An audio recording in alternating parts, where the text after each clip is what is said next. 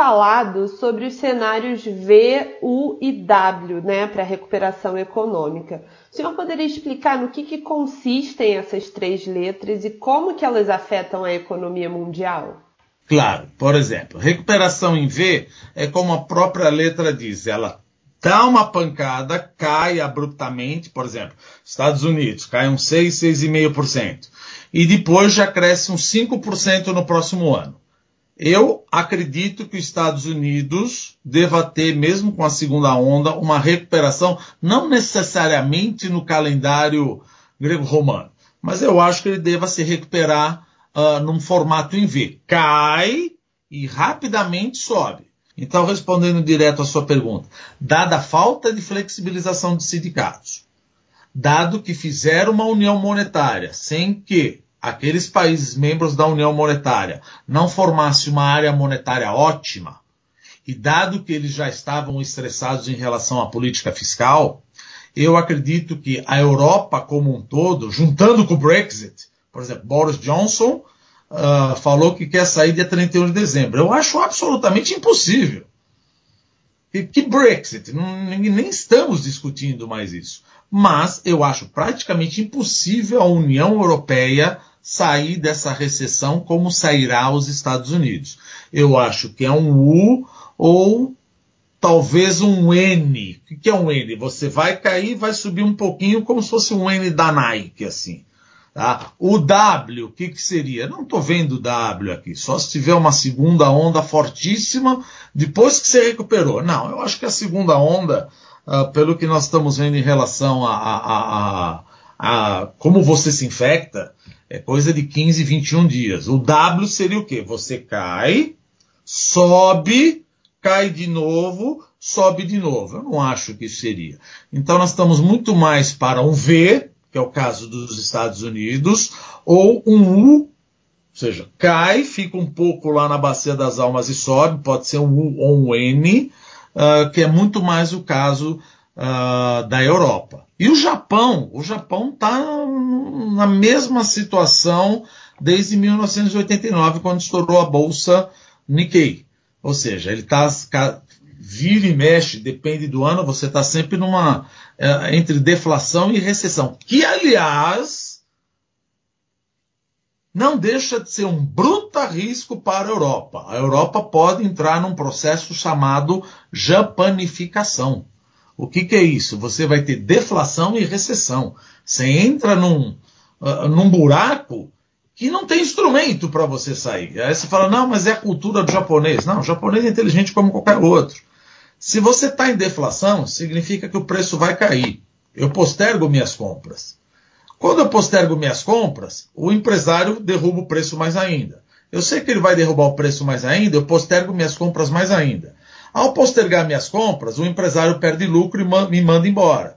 Ou seja, aí você fala, mas é a cultura do japonês. Não é cultura do japonês. Como é que ele vai comprar uma coisa sabendo que daqui a um ano vai estar mais barato e agora ele corre o risco de ser mandado embora. Sai dessa situação com uma taxa de juros zero. Esse é um risco que a gente tem que levar em consideração, principalmente na Europa. Mas os Estados Unidos eu acho que vai em V, a China também vai ser em V, mas ela tem problemas estruturais, ou seja, que precisa aumentar o consumo em vez de investimento.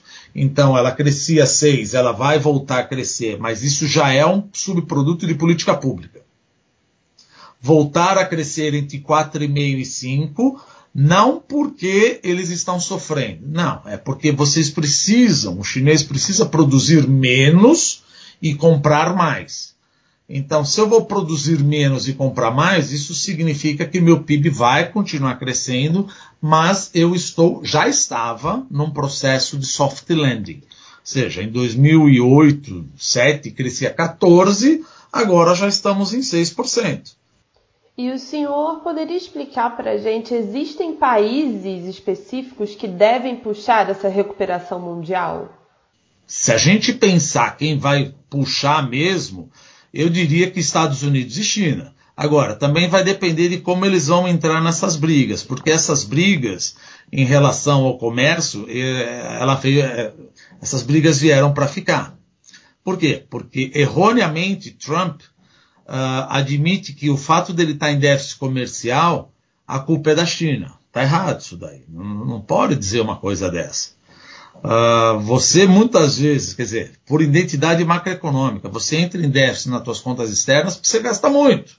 Trump, quando entrou, fez uma política fiscal expansionista. Ou seja, deu mais dinheiro para a população. Ótimo!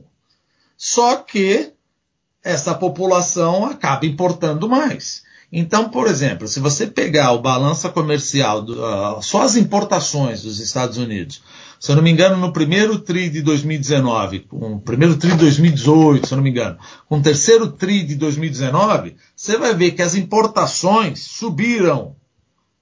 Porém, com a China diminuiu. Mas com o resto do mundo aumentou. Aumentou com quem? Aumentou com o México, aumentou com o Japão e aumentou com o resto do mundo. Provavelmente deve ter aumentado com Vietnã, Camboja, Laos, etc. Aí você fala, mas será que essa briga, já entrando numa outra seara, voltando, quem eu acho que vai puxar a recuperação? Estados Unidos e China. Essa briga não vai parir. Porque nós estamos falando não apenas de um punhado de soja, o problema comercial, nós estamos falando de um problema de propriedade intelectual.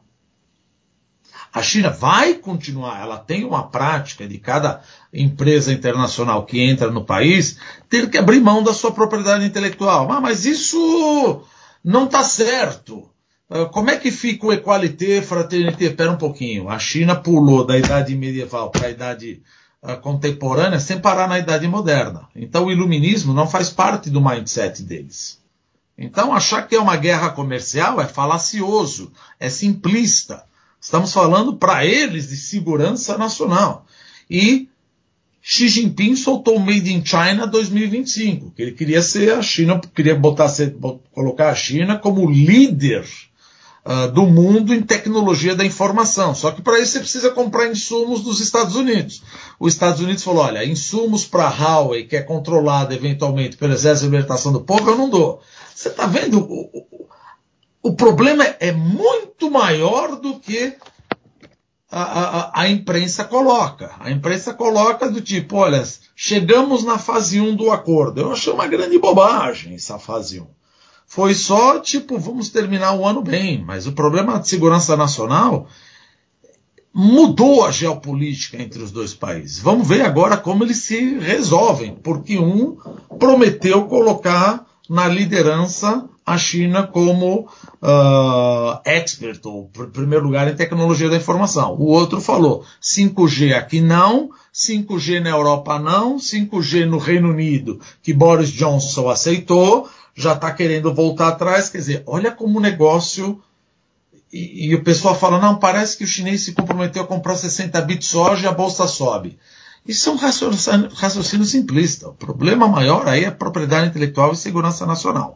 Mas, mesmo assim, ainda acredito que a locomotiva da recuperação serão esses dois países. E para a gente finalizar, vamos falar do Brasil. O que, que é importante para que a gente consiga se recuperar de uma forma eficiente? Uh, se nós pensamos, tem duas maneiras aqui de pensar. Vamos falar recuperação em 2021, 2022 para 2030 tá, tá, estaria dependendo de outras condições. Mas vamos falar recuperar aqui em 2021. Eu acho muito difícil. Por quê? Para você ter uma recuperação em 2021, em 2019, quando eu estava em lua de mel, eu aprovei uma reforma, a reforma da Previdência. Agora, para você mudar, mudar a chavinha da confiança dos empresários, dos consumidores, dos industriais, etc., você precisaria pelo menos endereçar ou achar que iria aprovar em um ano, talvez dois, que eu acho muito difícil, a reforma emergencial, a reforma tributária, a reforma administrativa, a PEC dos pactos federativos, a PEC do Pacto Federativo, a PEC dos fundos públicos. Será que eles vão aprovar cinco reformas em um ano? Então eu acho que vai ser muito difícil você aprovar uma reforma, por exemplo, tributária, que ela é sine qua non. Você pode aprovar uma reforma emergencial. Só que eu, como investidor, eu como empreendedor, eu como empresário, eu como CEO, se eu estou vendo que não vai ser aprovada essas reformas, eu paro de investir. De jeito nenhum a gente não fala em economia, porque aí seria uma ciência exata. Mas eu dou 98% de que o Brasil não se recupera em V.